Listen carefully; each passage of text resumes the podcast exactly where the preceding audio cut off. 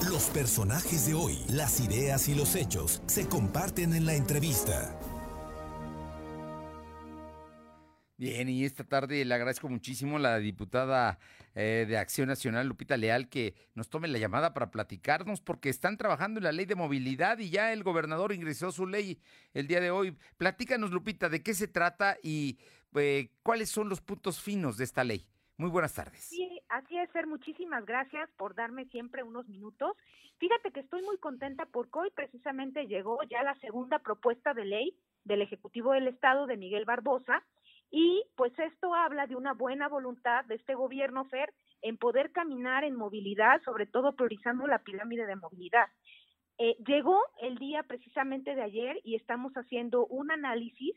Sin embargo, Fer, obviamente se turnó a las comisiones de desarrollo urbano, que es la que presido, a la comisión de lo que es movilidad y transporte y a la comisión de seguridad pública.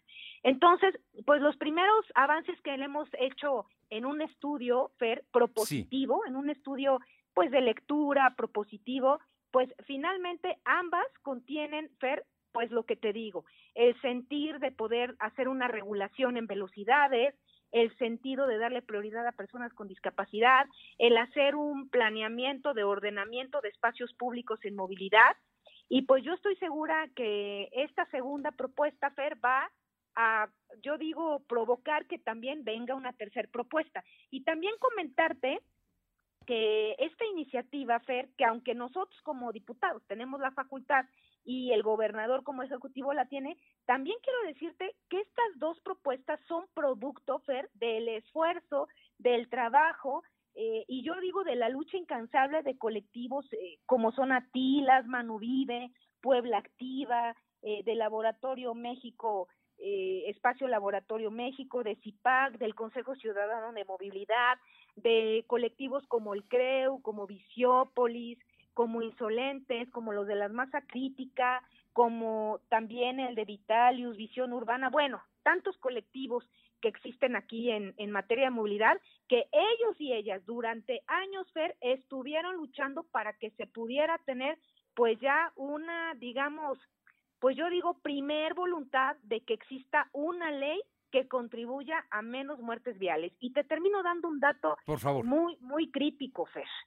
La aplicación de Waze que conocemos, que es esta aplicación para dirigirte, nos califica a las y los poblanos como el peor estado en materia de manejo.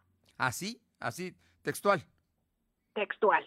Así es. Y, pues como sabes, segundo lugar a nivel nacional en muertes viales le corresponde a Puebla municipio. Pues en ese sentido es necesaria esta ley, Fer. Oye, en, en este caso, ¿qué, ¿qué, es lo que ha sucedido? ¿No existe la ley? ¿No se respeta? Eh, ¿Qué pasa con todo, con todo este, con todo este tema? Porque bueno, ya hemos visto, ¿no? Las carambolas ahí en el periférico, vemos el tema de que no respetan a los ciclistas y luego fallecen.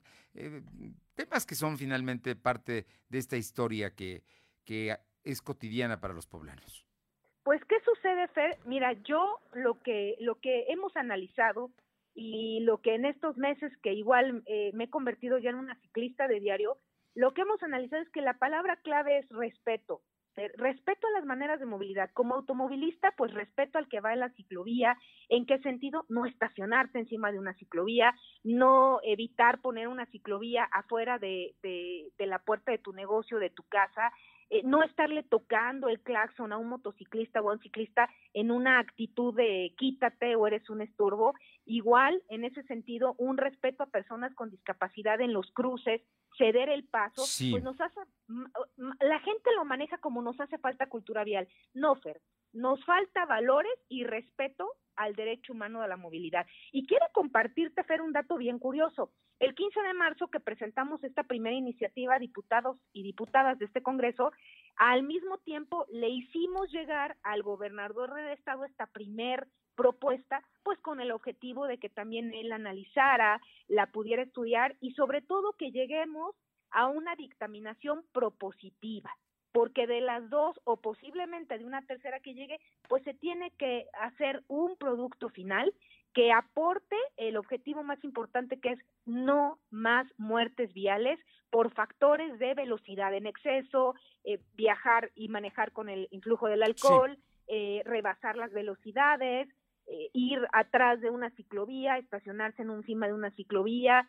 no llevar una silla dentro de un vehículo, no portar un casco como, motociclista. Entonces, pues todos estos factores de riesgo pueden ser prevenibles. ¿Y cómo nos vamos a educar la ciudadanía? Uno, Fer, con conocimiento de esta nueva ley, que ustedes a bien tienen una, una gran virtud de apoyarnos en la difusión. Y segundo, como nos costaba en la escuela aprender si no haces la tarea y si no cumples con tus obligaciones, pues te quito las caricaturas o te quito la película. Y como adulto se refleja en una infracción y así es como vamos a tener que reeducarnos. Bueno, pues ahí está. Y ya los diputados están trabajando. Ya hay dos iniciativas. Una que presentaron ustedes los legisladores, otra que acaba de enviar el gobernador.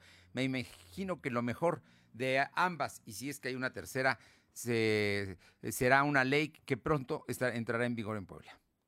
Así es, fíjate que esta ley se tiene que aprobar, Fer, acabas de decir un dato muy importante. Tenemos a partir de la publicación, que fue el 17 de mayo, exactamente 180 días para poder aprobarla. ¿Por qué? Porque ya es una ley general y hay una obligatoriedad de poder aprobarla. Entonces estamos hablando que si fue 17 de mayo, estamos a menos, estamos a 160 y tantos días de que Puebla tenga una primer ley de movilidad y seguridad vial producto del esfuerzo de colectivos, asociaciones, personas con discapacidad, padres de víctimas, ciudadanas a pie, ciudadanos que utilizan el transporte público y sé que les van a beneficiar como pirámide de movilidad a ellos y a ellas principalmente. Lupita Leal, como siempre un gusto saludarte. Te mando un abrazo y seguimos atentos a todo lo que realices. Claro que sí, igual a ti y a todo tu equipo de producción. Un abrazo muy fuerte. Gracias, muy buenas tardes. La diputada de Acción Nacional, Lupita Leal, diputada por un distrito de la ciudad de Puebla.